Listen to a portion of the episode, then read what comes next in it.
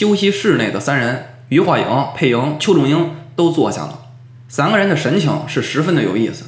佩莹呢，虽然啊假意若无其事的左瞧瞧右看看，但难掩惊慌失措。他时不时看向小邱、邱仲英，想探一下他的意思。可小邱呢，低着头，脸上是阴晴不定。他一直在琢磨，这于化颖究竟是什么人？为何毫无前兆的说出这些奇怪的话？他又有什么用意？而于化颖潇洒的一甩手，丢掉手中的烟屁，烟屁画出一道弧线，不偏不倚，掉进了不远处的痰盂里。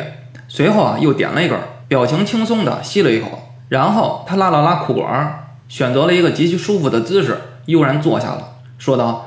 昨天和今天，我屡次听到王俊熙先生小声嘀咕着“忏悔”两个字儿，我就猜到啊，这里边一定有一个感人的故事啊。于是我特地制造了一个单独和他谈话的机会，准备调出他的实情。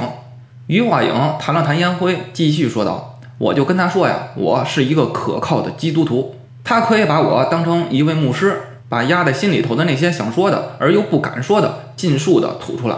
只有这样，你才能做到忏悔。”佩莹和邱仲英机警地看着于化颖，那眼神似乎在问他到底说了没有。于化颖接着说：“可是啊，王俊熙先生还是不想说，他坚持要向一个和尚忏悔。我一看没有办法了，只能用恫吓与诱骗的方式双管齐下。王俊熙啊，本就是受到了刺激，哪扛得住我这三寸不烂之舌呀？终于，他讲出了真相。佩莹和邱仲英屏气凝神地看着于化颖。”于化颖笑了，说道：“王先生跟我说呀，十二年前他在浙江省的一个小镇上的客店里当一个杂役。有一天晚上来了一个人，他发觉是白莲教的余孽，能将白纸剪成会动的小纸人，把纸人放出去就能摄取小孩子的心安。当时啊，他为了地方的安全，立刻报告给当地的军警，把这妖人啊活捉了，在当场确实在那余孽的身上搜出了好几枚的小纸人。”还有一张红纸，红纸上写着几个小孩的生辰年月日和名字。余化颖边说边观察佩莹，只见佩莹的脸上迅速浮起一丝悲凉。接着，佩莹又撇了撇嘴，好像又不屑一顾的意思。于化颖不明白他为何这样反应，也没问，只是继续讲故事。哎呀，那个当时啊，当地人的手段也挺野蛮的，竟然将那个妖人判处了一个极端残酷的刑罚，活生生的挖出了心脏。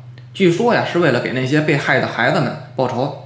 那几枚小纸人呢，也贴在了死囚的胸口，为的就是一同将纸人处死，免得纸人复活出来祸害人。说到这儿的时候，于化影发觉啊，佩莹的眼睛红了。只见他借着一个小动作，把脑袋扭到一侧，用他的手帕迅速抹了一下眼角。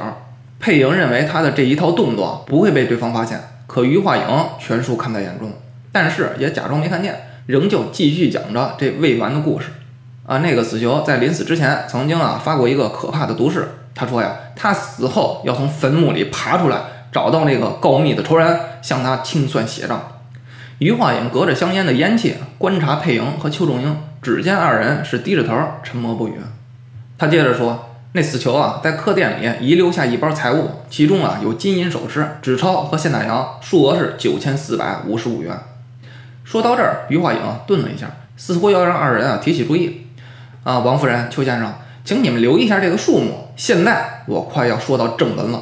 那妖人死后，那包财物可就成了无主之物。于是，我们的这位王先生便不客气地悄悄收下了。这事情被王先生埋在心里，十二年过去了，无一人知晓。不料最近竟然接连发生甚多离奇诡异的事件。我们这位因着仗义而为民除害的王先生。在家里先后两次撞见已死十二年的那个白莲教的妖人，不仅如此，他还在各间的屋子里发现了好几个沾着血的可怕的小纸人。以上便是他因忧郁恐惧而患病的原因，而他要忏悔的也是这件事儿。可更奇怪的事儿呢，还在下边。不久前，王先生竟然发现那染血的小纸人钻进了他的保险柜，并且保险柜里丢了两样东西，其中一个是二十一张每张一千元的六厘公债券。总计价值是两万一千元，这不奇怪。奇怪的是，那小偷拿走公债后，竟然还留下一些零钱，留下多少呢？七百八十一元一角六分，真是太怪异了吧！拿走了两万一千元的公债，留下七百八十一元一角六分，这是什么意思呀？于化颖的话停住了，他用一种疑惑的眼神看向佩英和邱仲英，似乎呀在静静等待他们的解答。没想到刚才急切想要说什么的佩英却不说话了，而邱仲英同时低头不语。于化影笑道：“啊，这个我们先放一放，稍后再说。刚才我说王先生保险柜里丢了两样东西，一个是公债，另一个呢是一万元的整数钞票，没有全部被拿走，还剩下五百四十五元。一万减去五百四十五，结果是多少呢？九千四百五十五元。这个数目正是十二年前王先生偷拿的那妖人留下的纸币。和大洋的说，谁拿走的呢？自然是那妖人的鬼魂。”操纵那可怕的小纸人拿走了。王俊熙先生啊，想到这事儿呢，就害怕的不行，却又不敢有丝毫的声张，所以啊，只能憋在心里。这不就憋出病了？以上就是王俊熙先生告诉我的故事。这故事还挺诡异的。但是余化影的二目突然闪出两道金光，笑道：“其中啊，也有不少的耐人寻味之处呢。不信你们想啊。”这个鬼，你要说缺钱了，你偷纸钱我都能理解，对不对？你偷人民币，这不是搞笑吗？如果世间早就留下科学证据了，说确实有鬼，他不仅偷人民币，穷疯了连裤头都偷，那咱们就不讨论了，只能交给张天师处理了。可是既然没有鬼的证据，那咱们先假设这不是鬼干的，而是人。王先生也曾心生怀疑，在他推论后，如果是人的话，那有机会取得保险柜钥匙的人。只有一个人，那就是余化影的话陡然停下了。他抬起头看向了坐在不远处那温柔而美丽的女子佩莹。是谁？佩莹涨红了脸，用尖锐的声音反问道：“就是你。”这次于化影无遮无拦、大大方方地说了出来，紧接着又说了一句：“你猜还有谁？”